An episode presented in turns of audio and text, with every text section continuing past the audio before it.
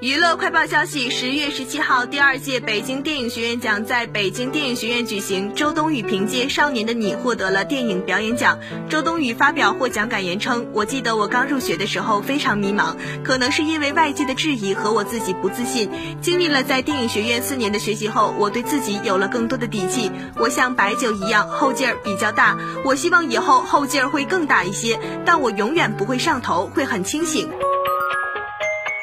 十月十七号，第二届北京电影学院奖在北京电影学院举行。姚晨凭借《都挺好》获得了长剧集表演奖。姚晨坦言，苏明玉这个角色可能冒犯了观众对于完美女性的传统定义，所以之前只有提名没有获奖。所以我想说，北电牛逼。